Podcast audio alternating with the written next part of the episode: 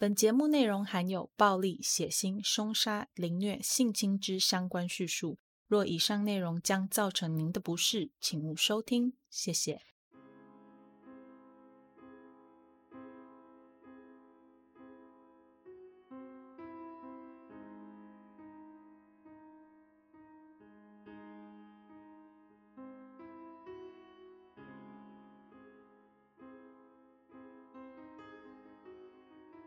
Hello，各位亲爱的 Bonus 们，大家好，欢迎回到 Them 他们的故事。我是 Molly。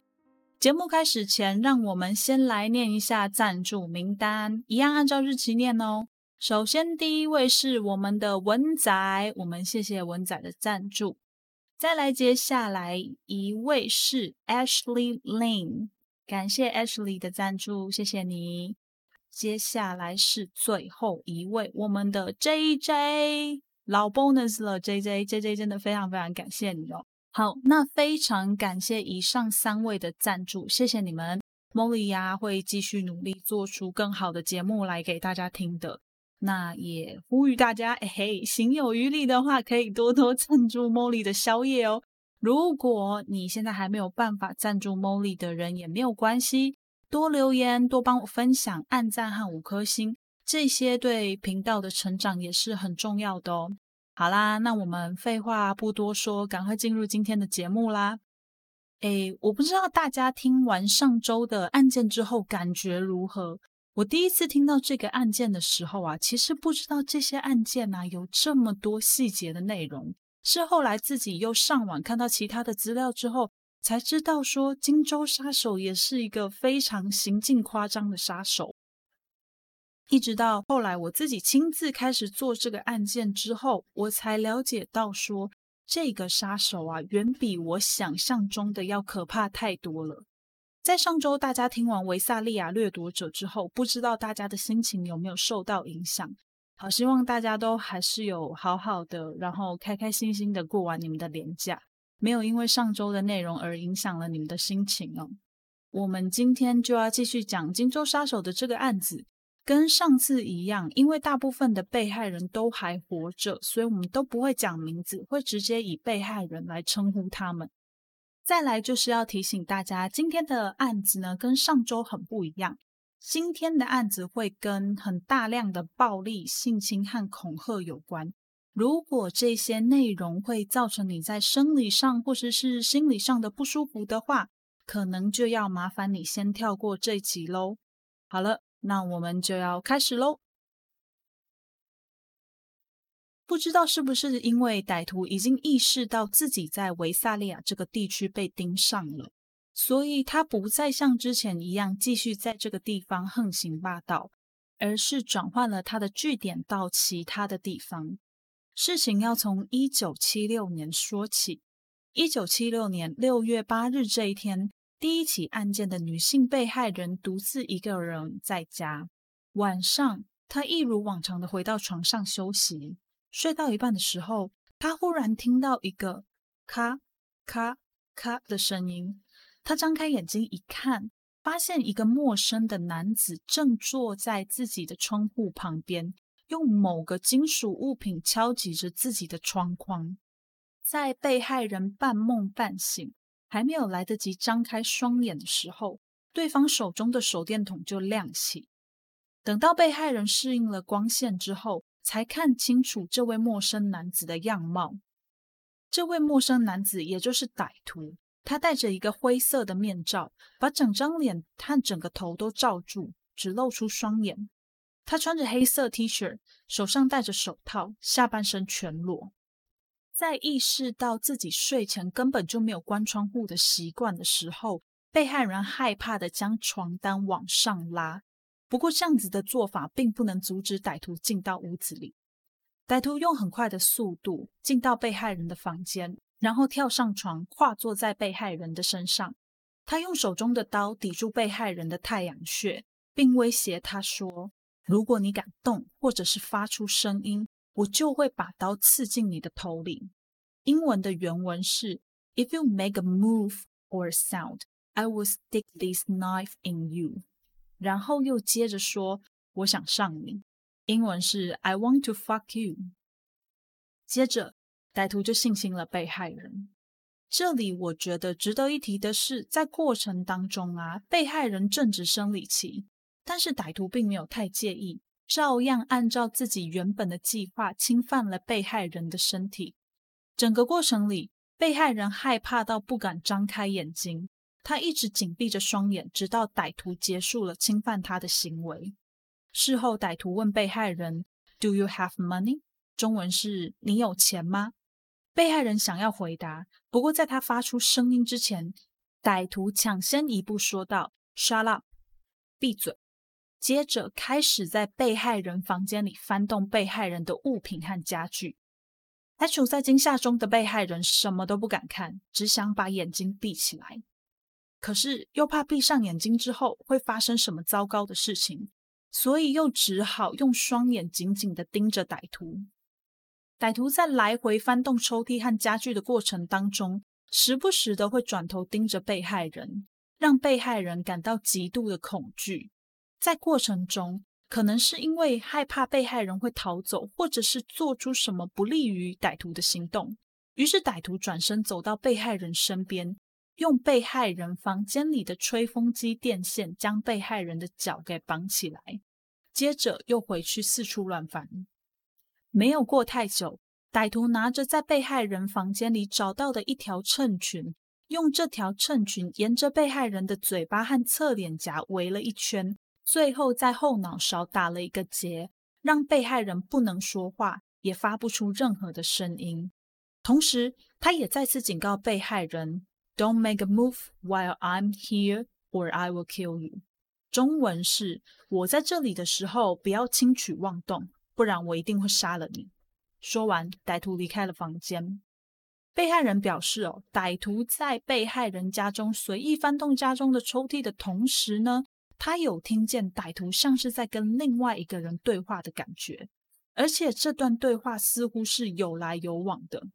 最后，在歹徒说了一句 “I told you to shut up”，中文是“我叫你闭嘴了”之后，家里整个安静了下来，再也没有任何的动静。被害人静悄悄的走到厨房查看，确定歹徒真的已经不在家之后，他才松了一口气。他走到后门，战战兢兢地伸出了脚，想要用脚把门给关上，却发现门上松脱的螺丝让门根本就关不起来。他走到电话旁边，想要报警，却发现电话那端根本就没有信号。于是他跑到父亲的房间，这才打通了警局的电话。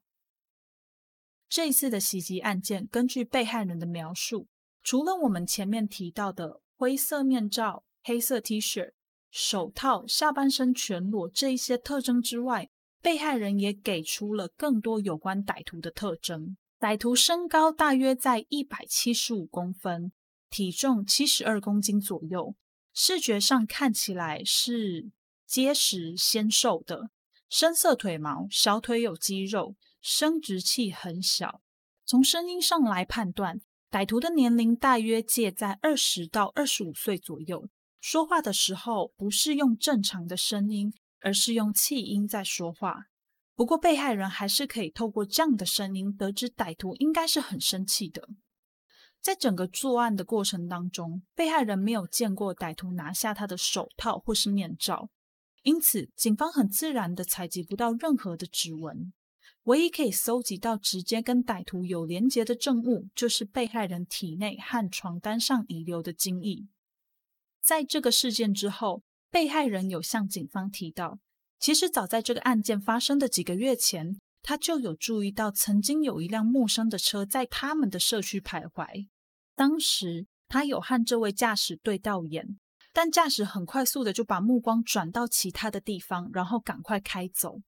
除了这件事情之外，在案发不久前，被害人也有接到好几通恶作剧电话。电话接通之后，对方一句话都没有说，只是静静的、沉默的。过了几秒之后，对方才会把电话给挂掉。这种来电听起来一点都不像打错电话之类的，反而比较像是小朋友的恶作剧。因此，当时的被害人并没有多想，很自然的就把这一切都当成是一个偶发事件给遗忘了。当时的警方并不确定那些恶作剧电话是不是就真的跟这起案件有关，也不确定这起案件到底是偶发还是早有预谋的，所以这个案件就被搁置在警察局的案件档案里面，没有被积极的处理。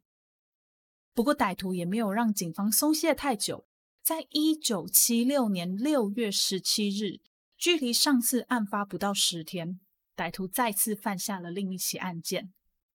这一次的被害人是一位年仅十五岁的少女。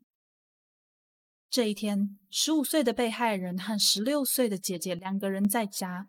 到了大概晚上十点的时候，被害人看完了电视，准备要回到房间休息。回房间之前，他还特地检查了家里所有的门窗，确定门窗都上锁之后，他才安心的回房间休息。大约到了凌晨两点。十五岁的被害人从梦中惊醒，他惊觉到一只大手捂在他的嘴巴上，让他既不能呼吸，也无法大叫。这时，一个男人的声音在他耳边响起，用气音恶狠狠地说着：“Shut up!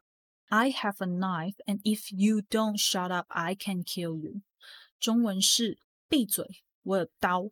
如果你不闭嘴的话，我会杀了你。”被害人听到歹徒这样说，吓得一个转身滚下了床，撞到了歹徒的脚。可能是因为这个举动太过突如其来，在歹徒还搞不清楚状况的时候，被害人趁隙冲出了房间，开始狂奔到姐姐的房间，中间边跑边大叫。不过年仅十五岁的被害人终究跑不赢一名成年男子。歹徒不知道用什么东西击中了被害人的头，被害人也很聪明。知道自己一定跑不掉，所以干脆假装陷入昏迷。即便这时候的他意识仍然非常的清楚。歹徒对着被害人夸胡失去意识的身体说道：“Shut up!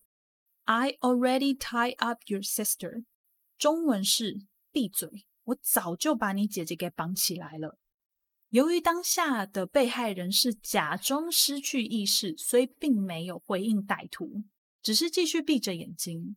不知道是不是歹徒根本就没有注意到被害人已经失去意识，还是根本不相信被害人已经失去意识这一件事情。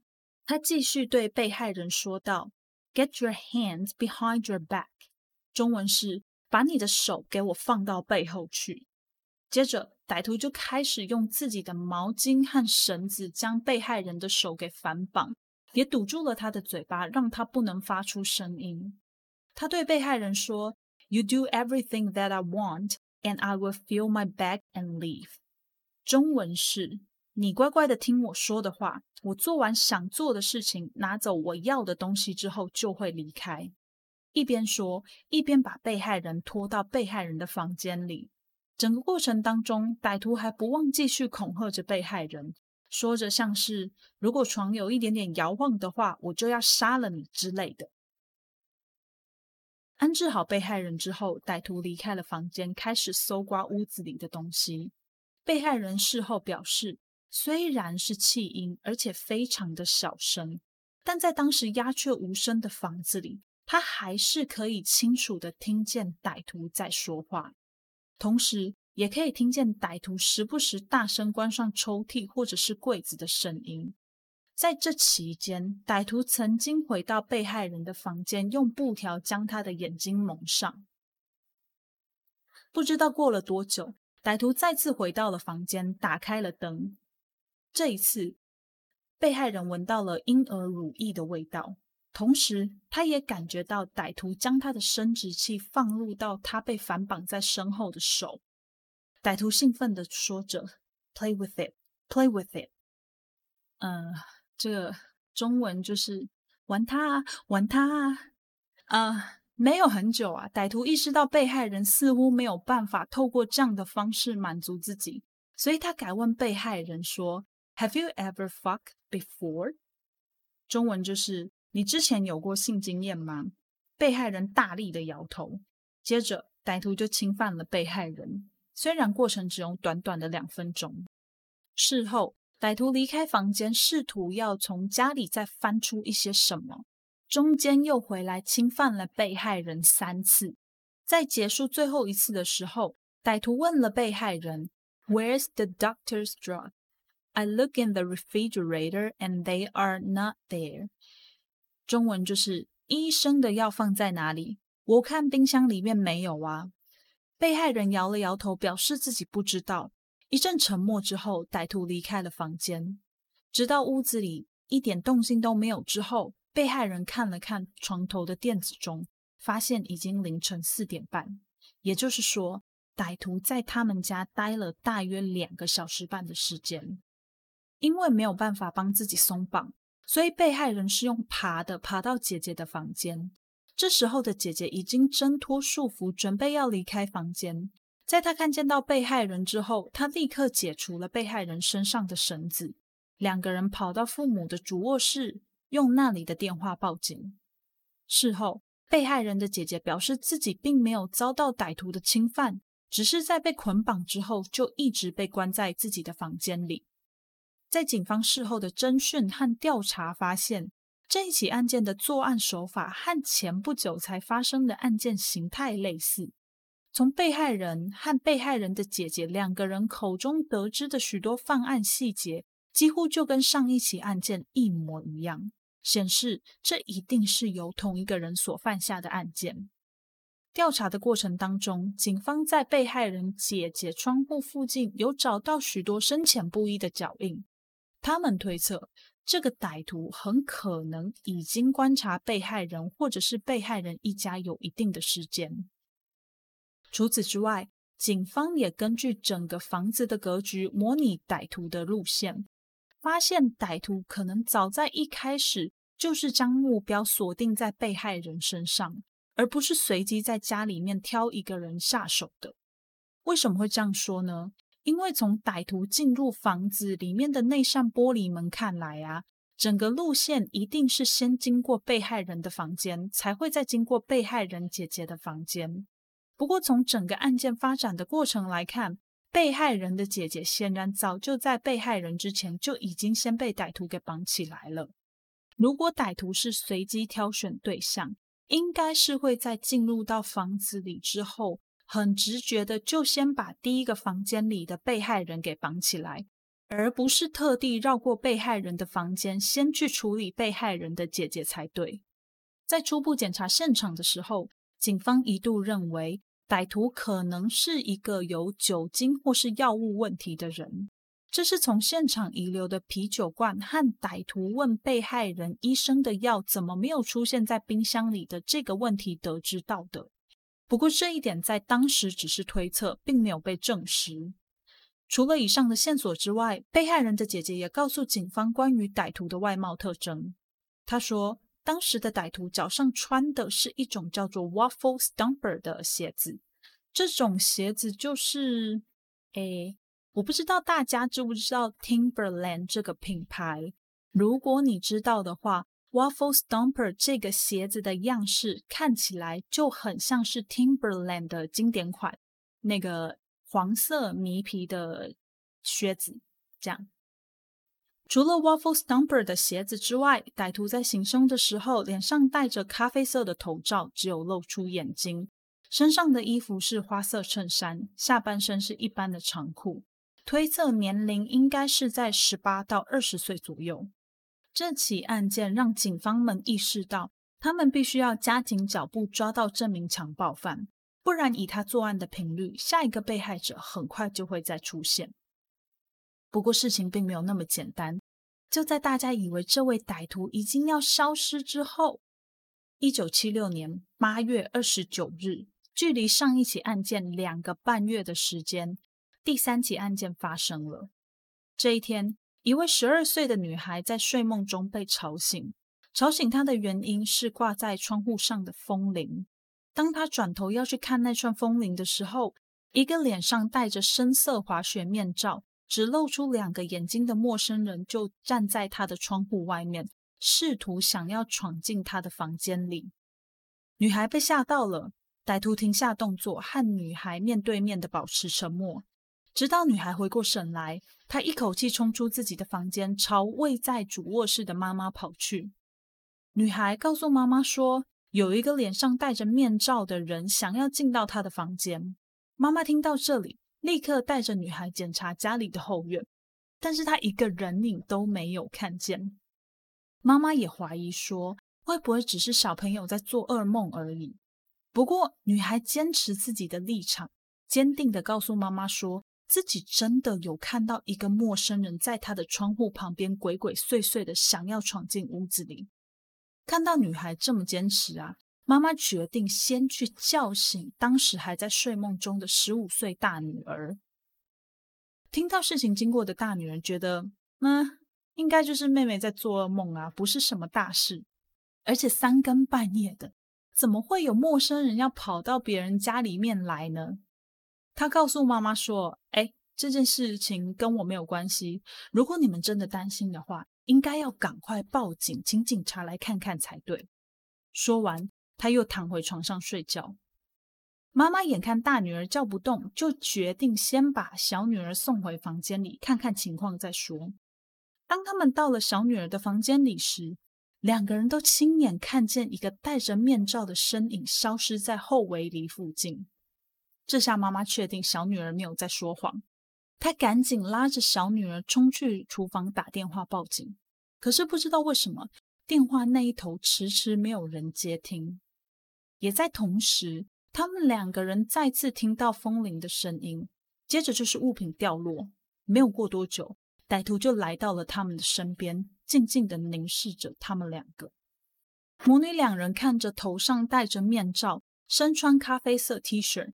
下半身全裸，只穿着一双登山鞋的男子不发一语的死盯着他们看，仿佛就是在挑战谁先沉不住气，率先做出行动一般。他们注意到歹徒的左手拿着手枪，右手握着一根长棍。他们明白自己不可以轻举妄动，否则一激怒歹徒，很可能会受到严重的伤害。过了一阵子，歹徒开口说道：“Freeze。” Or I will kill you. Hang up the phone now. 中文是别动，不然我就杀了你们。还有，把你手中的电话给我挂掉。妈妈听到这样的威胁，赶紧挂掉电话。歹徒又问：Who else is in the house？中文是还有谁在家里啊？这时候，小女儿居然诚实的回答说：她还有一个姐姐在房间里睡觉。我的天哪！这种时候其实真的不需要这么诚实哎。好啦，这也不能怪他啦，毕竟他们两个人身处在恐惧当中。要是我的话，我可能也会脱口而出，做出一样的事情也不一定。歹徒慢慢的向妈妈靠近，忽然妈妈冷不防的抓起歹徒拿着枪的左手。歹徒见自己就要处于下风，赶快用另外一只手上的长棍对着妈妈猛打。女孩在一旁吓得大声尖叫，歹徒很怕女孩的尖叫声会吵醒周围的邻居，于是便命令她闭嘴。妈妈向歹徒苦苦哀求，歹徒告诉她：“I only want your money，我只想要你的钱。”说完，抓着妈妈的手绕到背后，准备要把她给绑起来。说时迟，那时快，妈妈忽然一股力气挣脱了歹徒的束缚，往门跑了过去。歹徒和女儿紧跟在他身后。虽然歹徒不断的用手中的长棍敲打着妈妈的头，但是妈妈依然不依不饶的一边尖叫，一边向邻居家跑去。这时候，原本还在熟睡中的大女儿也被吵醒，她眼睁睁的透过窗户看见妈妈和妹妹狂奔出家门，所以她也跟着跳出窗户，跑到妈妈和妹妹的所在位置。所幸最后只有妈妈在跟歹徒搏斗的过程当中受了伤，其他人都没有大碍。母女三个人也在邻居的协助之下顺利的报警。当天凌晨约三点半，警察赶到了现场，开始做调查以及笔录。目击者的邻居就表示，当天凌晨他被屋外的尖叫声吵醒，接着就看到四个人跑出门外，其中。在队伍中的男性并没有跟着其他三个人一起跑到他家，而是跑进了附近的灌木丛躲了起来，直到周围都鸦雀无声以后，他才站起身，像是什么事情都没有发生过一样，穿过街头，消失在黑夜。三个人中的母亲因为伤势比较严重，很快的就被送到医院做治疗。警方在观察了周围及案发现场之后，非常确定犯下这起案件的歹徒跟之前的两个案件一样，是同一个人所做的。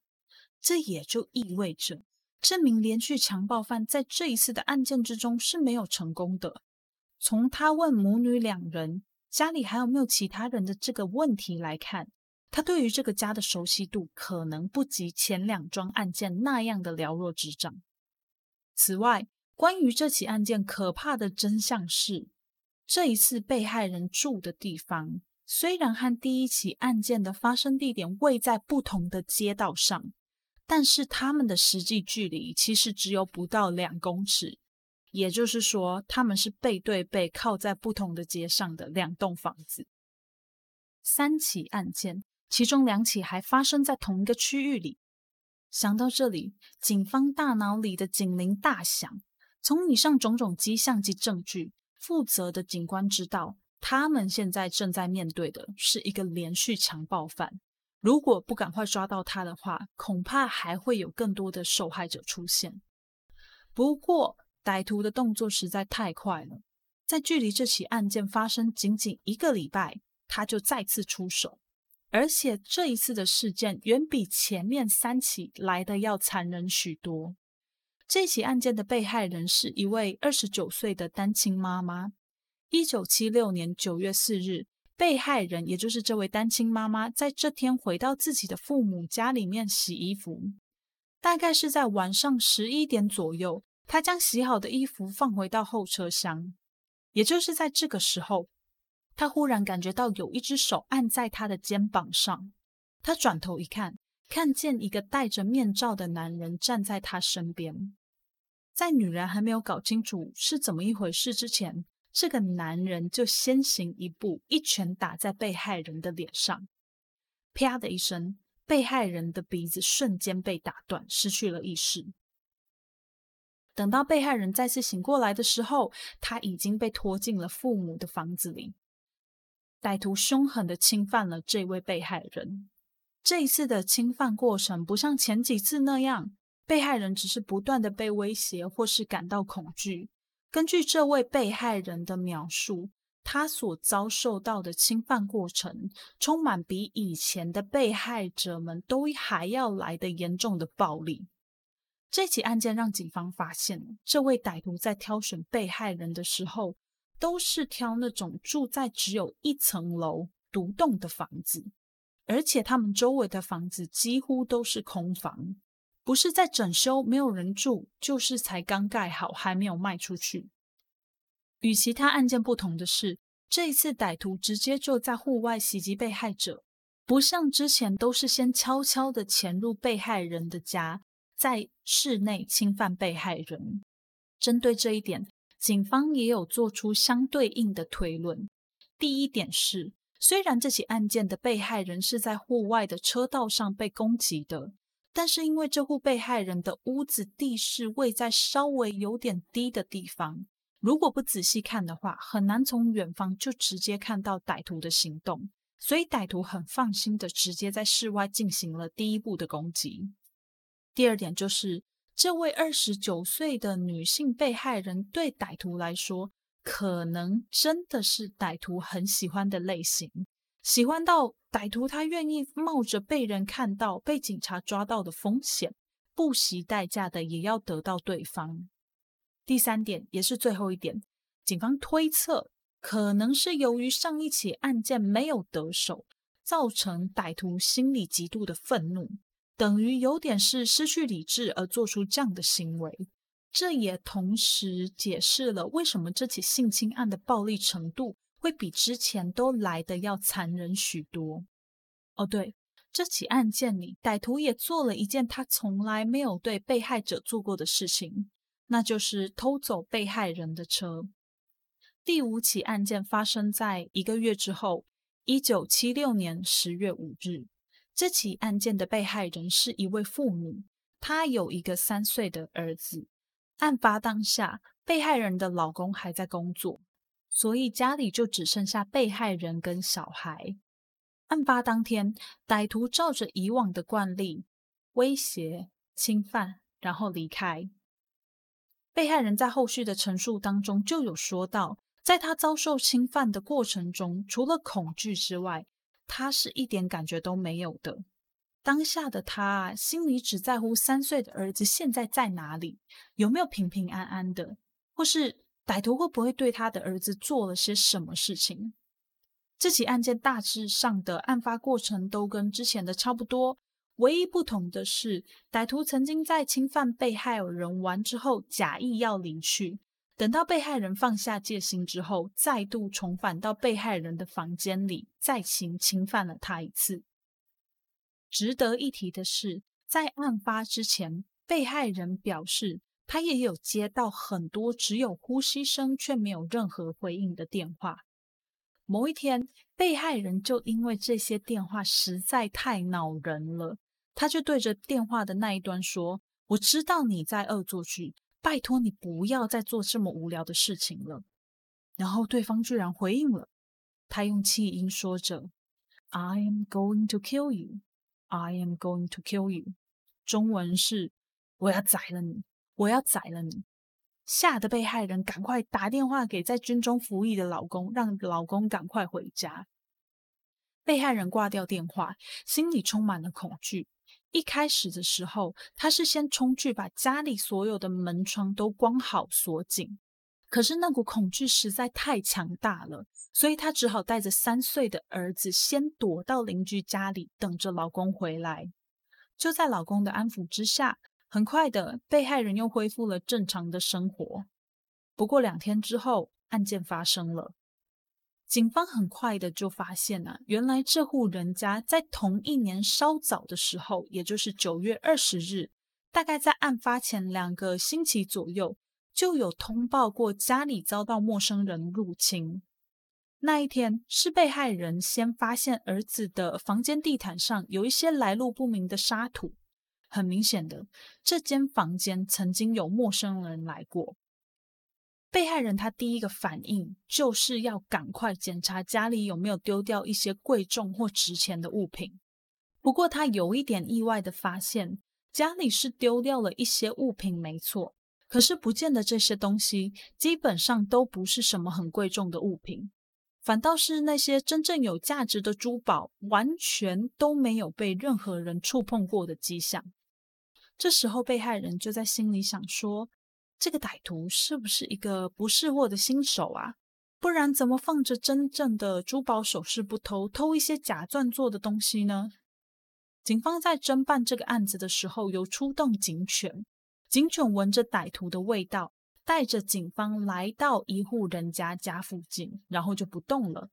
这也就表示说，气味就是在这个地方消失的。警方上前查看这户人家，屋主就表示说啊，他大约在案发前的四天左右，有看到一个陌生男子盯着他们家看。当男子意识到自己被发现的时候，他就赶快开着他的车跑掉了。而这台车呢，因为非常的不寻常，所以屋主有特地的做了记录。这台车是一台深色的雪佛兰。听到这里啊。警方其实有点头大，原因是在过去发生的几起案件里面，被害人的社区或是他们家附近的邻居或多或少都有看见到类似的陌生人或者是奇怪的车辆出现在社区或是住家附近。可是每一次他们所看到的车辆都不是同一部。换而言之，如果这个人就是歹徒的话，那么歹徒他是有很多台车吗？还是说这些车其实都是偷来的？另外一件事情就是，歹徒他在侵犯被害人的过程当中，有问到我的生殖器跟队长的生殖器哪一个比较好啊？光是听到歹徒说“队长”这个词啊，就足以显现歹徒对被害人的家庭是了若指掌的。因为被害人的老公正是在呃空军基地里面担任官阶的一位职业军人，军队里的人也都是叫他队长，英文是 captain。除了队长之外，歹徒也提到自己曾经在俱乐部看到被害人的时候，就一眼喜欢上他了。被害人这个时候就推测，歹徒所说的这个俱乐部，会不会指的就是空军基地军官俱乐部呢？警方也有针对这些线索去空军基地做调查，不过什么都没有查到。四天之后，第六起案件紧接着发生。一九七六年十月九日，一位少女一个人独自在家。半夜的时候，她被惊醒了，原因是那只捂在她脸上的手。对方用气音命令被害人闭嘴，不然就要杀了他。接下来的整个过程跟前面几起案件差异不大，我们就不多赘述。我们来讲讲不一样的地方。在这起案件里面，歹徒趁着被害人在房间熟睡的时候，剪下被害人家外面的晒衣绳，把绳子拿进到屋子里面，绑在门把和走廊上，让晒衣绳在屋子里面呈现出像是棋盘格一样一格一格的格子。所以，当歹徒带着被害人离开房间到另一个空间的时候，他们是必须要蹲在地上走路，才不至于被这些绳子给绊倒的。我们先说关于晒衣绳的推论。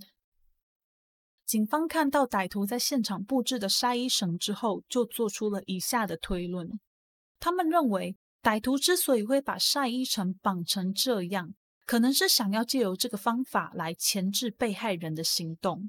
如果被害人在整个过程当中想要逃跑，在黑暗中一定会很容易就被绳子绊倒。再来。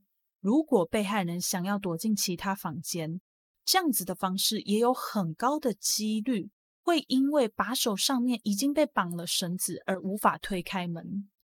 最后一个就是，警方推测歹徒很可能对于被害人是不是独自一个人在家这件事情感到没有那么的有自信。绑上这些绳子，除了能避免被害人进到其他的房间。也可以确保在房间里的人出不来。接着，我们就来说说为什么歹徒要特别把被害人带到其他的地方再加以侵害，而不是像以前一样直接在被害人的房间里面解决。原因啊，可能跟被害人房间里的窗户距离邻居家的窗户很近有关。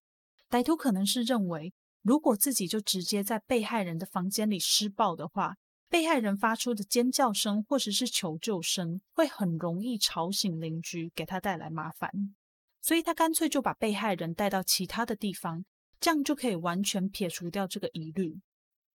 接下来，下一起案件发生在一九七六年十月十八日，距离上一次的案件发生大约十天左右。这次的被害人是一位妈妈，案发当时丈夫并不在家，只有她。十岁大的儿子和一位四岁的小女儿。案件的开始要从十岁大的儿子说起。这一天晚上，大概凌晨的时候，屋主家的狗狗忽然开始狂叫。大儿子被狗的声音叫醒，他下床查看。当他打开后院的灯时，他愣住了。那扇原本应该要紧闭的厨房窗户，现在居然躺在后院的树丛边。同时，他还看见一个头上戴着面罩的陌生人站在离玻璃没有很远的窗框旁。两个人一动也不动的看着彼此，只有家里的狗狗一步一步的逼近那位陌生人。不过，这只狗狗的体型实在是太小了。对陌生人来说一点威胁都没有。大儿子看情况不妙，立刻先将之前没有锁上的玻璃滑门上锁，接着用尽全力跑到妈妈的房间，把妈妈给叫醒。这时候，身为母亲的被害人听见家里有陌生人闯入，二话不说拿起房间的电话想要报警，可是电话的另一端迟迟没有人接听。这时候，物品掉落到地板的碎裂声让他们绷紧了神经。被害人赶紧改打电话到邻居家，可是还是一样没有人接听。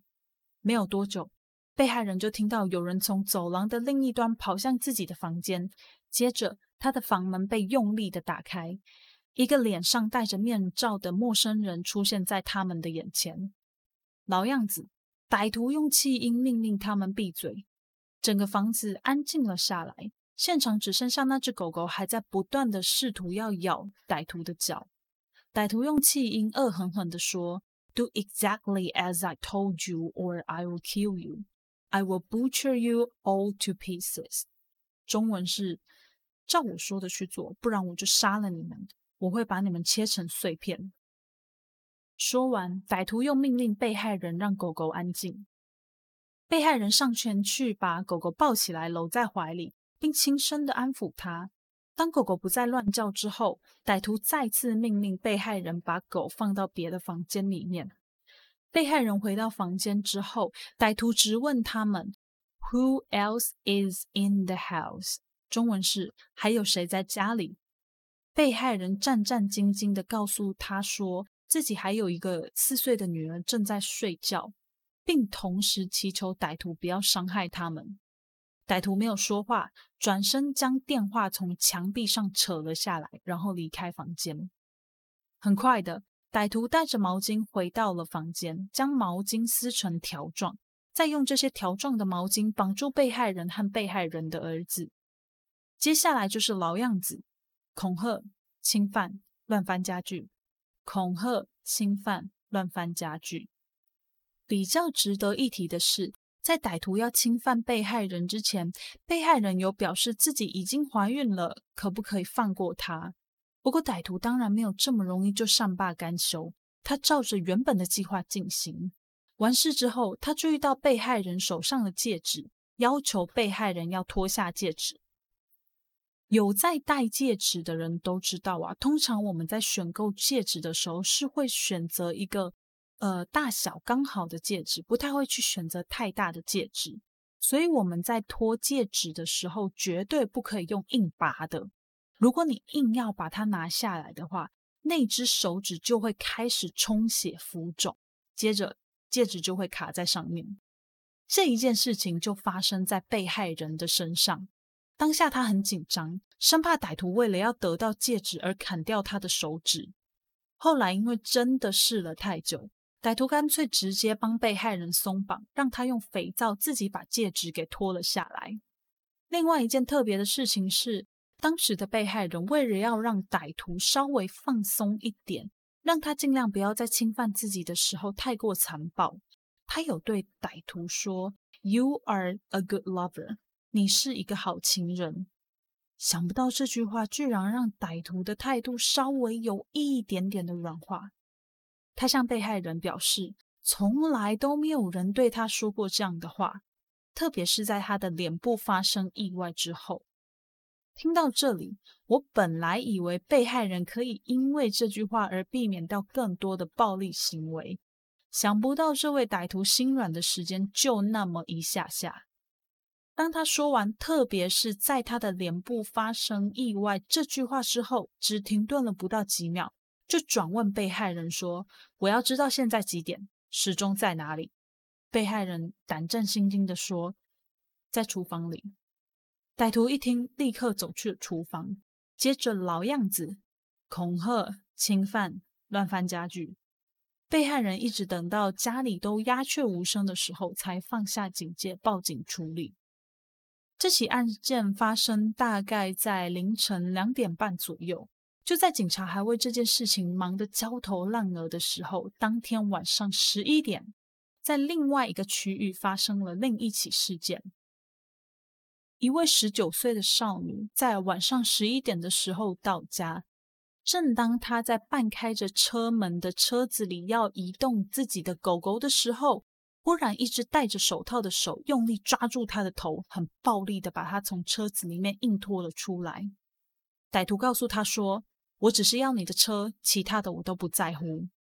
之前听到歹徒这样讲的时候，都会觉得啊，你又在骗人了，可不可以不要再这样了？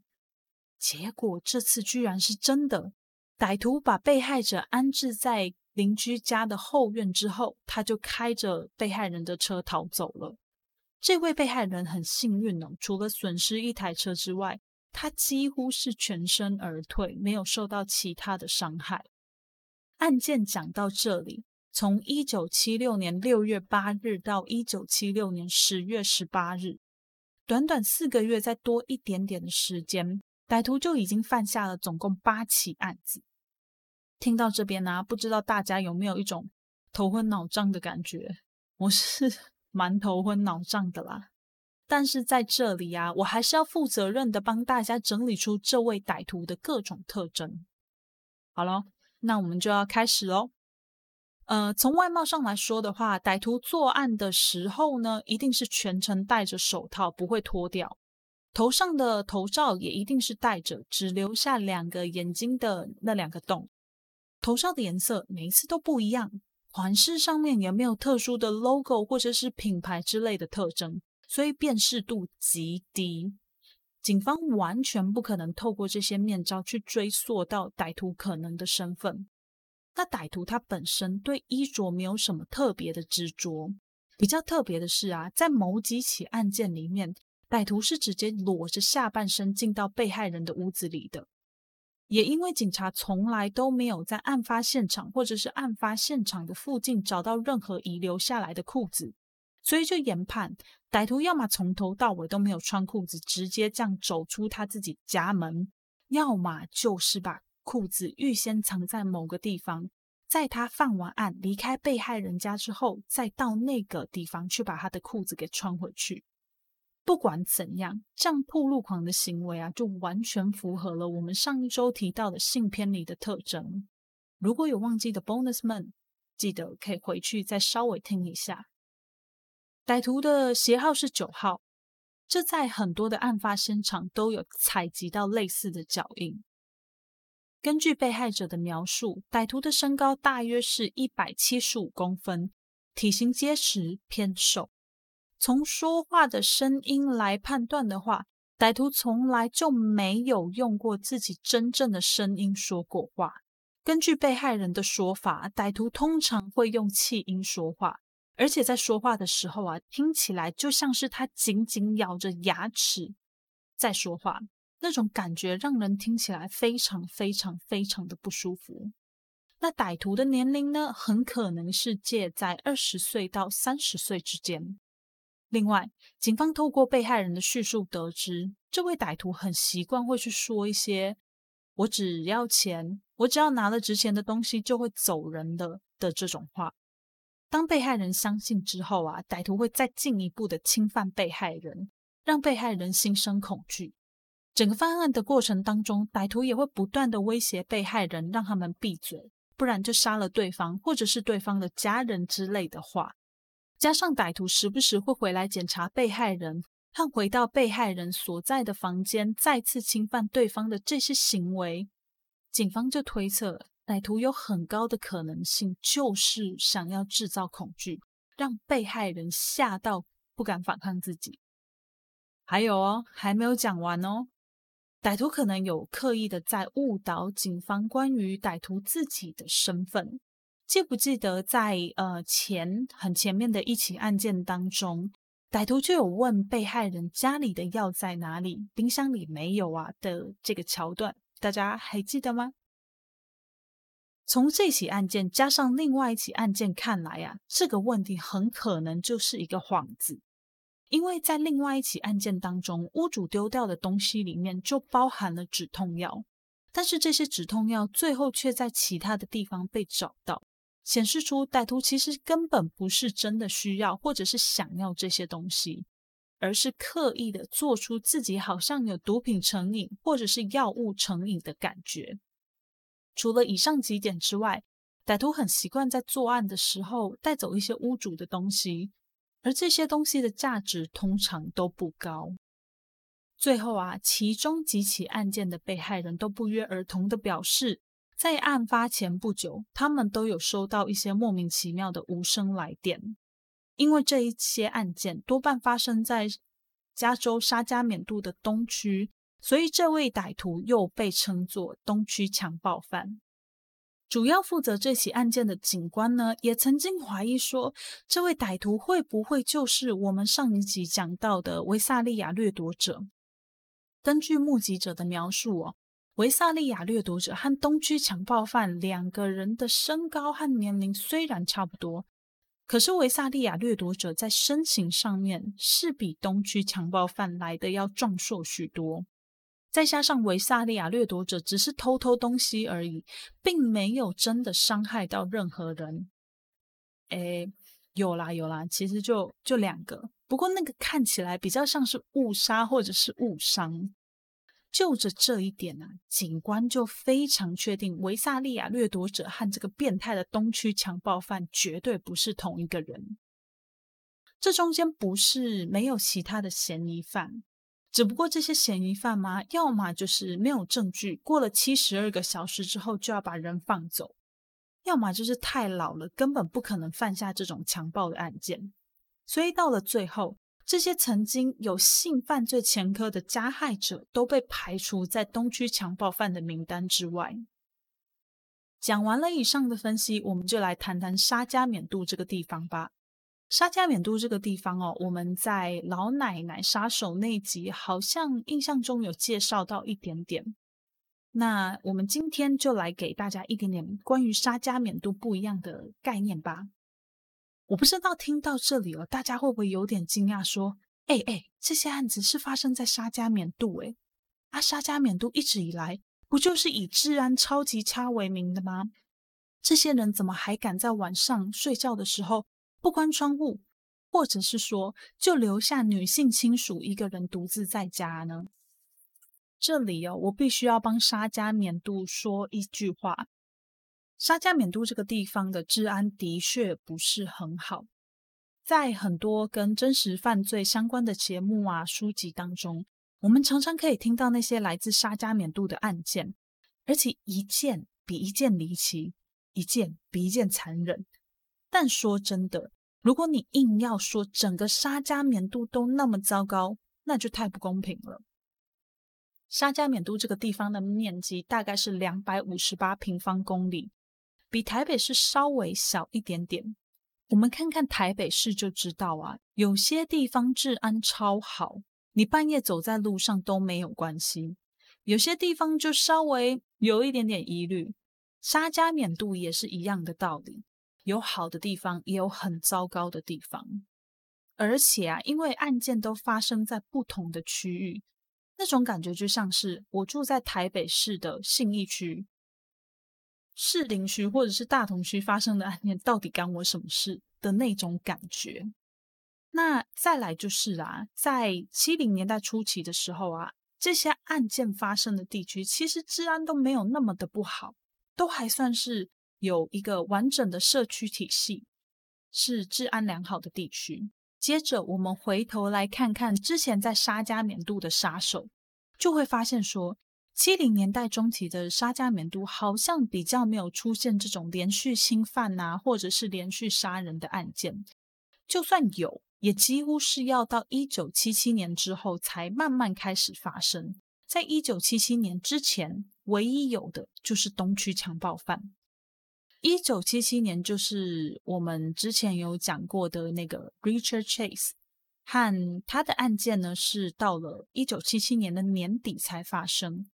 还有一个是以后会讲的 I 五锁喉者，他在一九七七年犯下第一起案件之后就销声匿迹，直到六年之后才再次犯案，所以很理所当然的，大家就会把这一些事件当成是偶发的状况，不是常态，就不会对治安或者是居住环境那么的有戒心。好了啦，那今天的案件就先讲到这边呢。就跟你看到的标题一样，这个案件呢要讲多久我不知道，所以就拜托大家，哎，我会出快一点，不拖更。那大家还是要听这样子，好不好？一周一集，大家要听哦。好，那我们就赶快进留言吧。今天的留言会念的比较少，大家就见谅一下。好，那首先是我们的 Apple Pocket 三月十日的 Victory 标题非常喜欢，留言非常喜欢故事结构、说故事步调与评论。好，那在这里先谢谢 Victory 的呃留言，也谢谢你就是喜欢我的故事，还有喜欢我说故事的这些呃内容，真的非常感谢你。那我也会继续多多努力下去的。那你也要继续听哦，谢啦。好，然后再来再下一则留言，也是三月十日，是 Lilian。那标题是希望可以听到更多的案子。留言是 Molly 咬字发音很清晰，觉得很好。是否也会讲解一些其他国家的案件呢？另外，有时听一些人在讲案件时，语速快到听不清在讲什么，到底是在急什么呢？这些人，谢谢 Lilian 的留言。关于其他国家的案件呢？目前我会讲到的国家就是英国、澳洲、美国。之后会不会有其他的国家呢？会再看看，但主要都是以英语系的国家为主。我应该不会去做，就是亚洲的国家，因为亚洲国家的案件会有两个问题，一个就是语言的问题。如果这些语言它是日文啊、韩文、泰文这些，我可能就真的没有办法。我会希望我的资料都是第一手的资料，不要是那种第二手啊，或者是别人写过的资料。当然啊，有时候难免都会用到这样的资料，可是尽量还是希望有第一手的新闻可以直接看到是最好的。然后再来就是亚洲的国家还会有一些问题是，如果这些案件很新的话，因为语系的关系是中文的话，被害人或者是被害人的朋友家属可能会听到，我很怕会因为我没有把案件处理好而让他们再受到二度的伤害。所以目前开放的国家就是英国、美国、澳洲，其他的国家的话，我会再看看，好不好？关于其他人在讲解案件的时候呢，语速会快到听不清楚这件事情呢，我必须要坦白的跟大家说，其实呢，在后置的时候，我有时候会要重录，就是因为我的语速我快到听不清楚我自己在讲什么。所以其实这个也不是就是只有单一创作者的问题啦，我觉得这个大家都会有这个问题。我之前也有提到，就是其实我在讲案子的时候呢，我都会特地的把我的语速放慢，然后咬的字正腔圆，让大家可以听得比较清楚。这个跟我平常在说话的方式其实是有很大的区别的。所以其实 Molly 平常在讲话的时候没有那么清楚啦。Molly 也是有一点含卤蛋的人哦。但是为了要做 Podcast，我就有特地的在注意我的咬字和发音，澄清一下，让大家知道，不要到时候呢，哎，真的听见我在跟你聊天的时候，发现，哎呀，Molly 在讲什么都听不到，然后你们的幻想就都破灭了，这样子。好啦，那谢谢 Lilian 的留言，就希望可以继续支持我们的节目，然后我也会尽量就是努力做出更多的案子让你听的。好，下一则留言是三月十一号，爱乌斯利亚，标题是一个玫瑰的图案，内容是一直有在听他们的故事，但一直没来留言。除了主持人声音顺耳外，在叙述和额外的观点都很好。希望继续有更多的出快故事。好，那谢谢艾乌斯利亚的留言。哎，我在那个强哥的频道上也有听到你在他们那里留言，我觉得很棒哦。就是我一直觉得，如果你喜欢一个创作者的话，就要尽量的去给他留言，然后多多鼓励他，因为其实像这种自由的创作者。维系起来其实没有那么容易啦。我那天看到 First Story 才看到一些数据，他们说其实现在呀，持续在更新的节目其实并没有我们想象中的那么多。很多节目大概平均在五点八个月的时候就结束了，就是说不会再上传任何新的集数，也不会再做任何的更新，就直接摆在那边。所以大家如果你们有喜欢的创作者的话，提醒你们，一定一定要去留言，一定一定要去帮他评分，让这些创作者知道说，其实我的节目还是有人在听的，而且是有人在意这个创作者的。这些小小的留言，可能对你来说不算什么，但是都是对创作者很大的鼓励。所以鼓励大家，哎，有空的话多留言，好不好？那今天也谢谢艾乌斯利亚的留言，那我会继续努力的，谢谢啦。好，接下来是三月十三，昵称是激光汪汪仔，标题五颗星星，内容是超赞，上下班的好伙伴，即使车程只有十五分钟，喜欢你说故事的调调，这能不爱吗？爱了爱了，你超棒！哎，激光汪汪仔，我怎么觉得你的这个语气听起来比较像是初快的这个 听众？好啦，那个就很活泼啦，就谢谢你的留言呢。哎，十五分钟的车程就献给了我，那我知道了，以后我一定会好好的更新节目，不要拖更，不要漏更，好不好？谢啦，那我会继续努力的，谢谢你。好，接下来是三月二十二日，雨维维，标题是超喜欢主持人的声音和点点点，后面标题就是这个 Apple Podcast 不给我继续看哈。呃，内容是很喜欢主持人的声音和节奏，口条很清楚。无意间发现这个 True Crime 频道有别于我目前在收听的频道，第一集就重口味，让我很喜欢。主持人还有调查加害者的成长背景，深入剖析了心理层面，是其他频道没有的，很喜欢。爱心，谢谢雨微微，谢谢你，就是让我知道说，哎，你喜欢我的故事的节奏。我觉得这对我来说很重要，因为我一直很怕我的节目大家会不会听得不飒飒。那我想，既然你喜欢我的节奏，应该表示你都有把我的内容听懂。再来就是啊，深入剖析了加害者的心理层面和调查加害者的成长背景，这对我来说也是一个很重要的事情。因为我相信哦，加害者不会无缘无故就成为加害者。这当然是撇除掉那些误杀啊、误伤的情况来说，要刻意的成为一个连续杀人犯啊，是一件很难的事情。所以我才会很坚持的想要尽量的去把加害者的成长背景，或者是至少啦他遇到的事情讲给大家听。那这是我坚持的，也希望大家都可以喜欢这样子的方式。好啦，那就谢谢雨薇薇的留言，我会继续努力的，谢谢你。好，今天的留言有点少，念到这边。大家虽然我念的比较少，但是没事，还是可以多多留言给我。可能是之前的呼吁有产生效果啦，最近的私讯和留言有变多了，我看到都觉得超开心的。那拜托大家留言私讯不要断，让我可以每一天都有一些新的留言可以看，好不好？如果是用 Apple Podcast 的 Bonus，拜托帮我打五星加好评。这可以有效的帮助这档节目一直在一个前面一点点的位置，让更多的人听到这档节目。还有另外一个可以帮忙我的地方，就是在你的社群上面推荐 them 他们的故事，然后 tag 我，让更多的人知道这档节目。说不定哦，你可以在你的亲朋好友里面找到同号，也不一定哦。